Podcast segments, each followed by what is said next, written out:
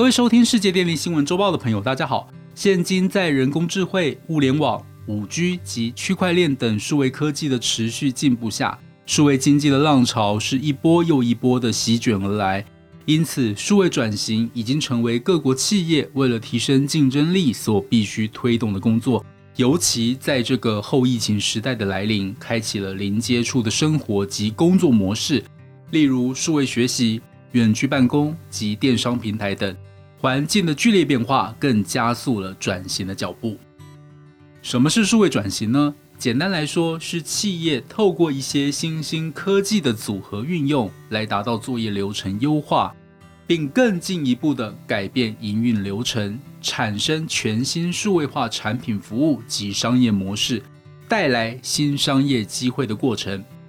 而对电力事业来说，对内正面临能源的使用量及发电成本持续增加，对外面对消费者日益增加的服务品质要求以及新业务的开发需求。透过数位转型，除了有助于提升设备的预测性维护以及复原能力，进而帮助稳定供电外，还能增加营运效率、降低成本支出及协助开发新业务、创造新价值。政府对于数位转型也相当的重视，除了原有的数位基础建设、资料治理以及智慧服务等政策持续推动外，二零一九年底已经开始研议设立数位发展主管机关，并且在二零二一年的年底，立法院三读通过数位发展部组织法草案以及相关组织法草案。今年三月，行政院指派政务委员唐凤担任数位发展部筹备小组的召集人。预计将于近日挂牌运作，负责国家数位发展政策的整体规划，统筹数位治理以及数位转型基础建设，并协助公司部门进行数位转型等相关业务，以达成促进数位经济发展、加速国家数位转型以及确保国家资通安全的目标。为了应应数位化时代的来临，以及遵循国家数位发展政策。台电公司近年来致力于推动数位台电的相关转型，希望能够达成成为具备快速复原能力以及前瞻思维的能源解决方案服务者的愿景目标。为此，台电拟定了稳定供电、优化管理、创新服务、强化资安、智慧平台以及能源生态等六大数位发展目标，并借由数位工具辅助发电、输电。配电、售电等过程，朝向多元化创新服务以及消费者导向的方向发展。预计将透过数位应用案例，提升整体的营运效率，并配合国家数位发展的政策，进一步打造智慧电业。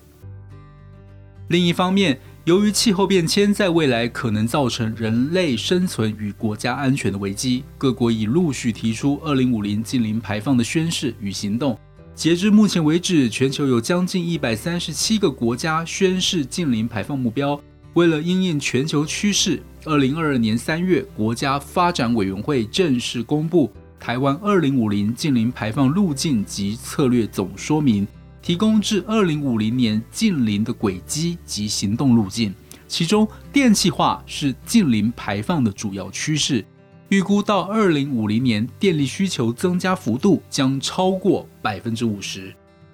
面对未来增加的电力需求以及近邻政策，台电公司在稳定供电的前提下，需逐步降低碳排放量，并且以发展去碳电力为重点。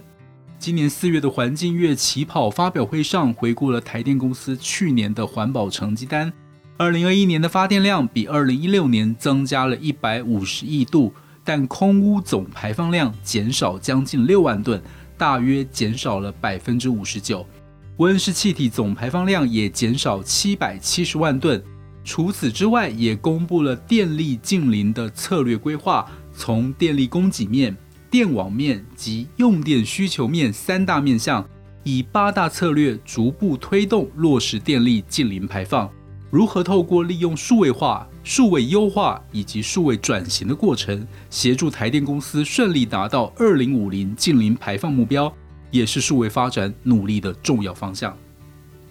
那么到目前为止，台电公司在数位转型上做了哪些规划与推动呢？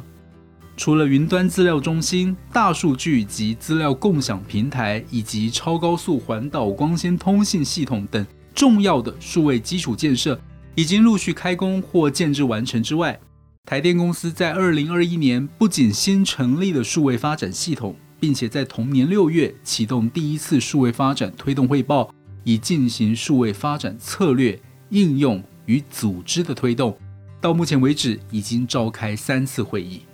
在推动过程中，借由访问高阶长官、数位成熟度评估的问卷调查，来评估整体的策略与目标、成果、技术及人才等四大面向的数位化程度，以及了解台电公司在数位转型上的优势与待强化之处。另外，透过数位发展应用案例的盘点，与公司内部各系统事业部进行联系会议，以及高阶管理阶层的访谈聚焦后。已经拟定出各系统事业部的数位发展主轴，更希望能透过预测性维护、发输配电设备、优化需量反应以及智慧化环境监测等数位应用技术，来达到提高发电效率、强化电网韧性、提升客户服务以及协助规划减碳方案等目标。台电正逐步以能源供应者的角色迈入能源科技产业生态系。借由推动电业核心业务的同时，运用数位技术，将传统电力数据转换成新电力产品，导入能源服务，形成新电力价值。期待完成数位转型，稳健永续向前行。以上是本周世界电力新闻周报的整理报道。国际上电力的大小事，我们会持续密切关注，并且跟大家分享。若喜欢我们的频道，欢迎与好朋友分享哦。我们下周再会。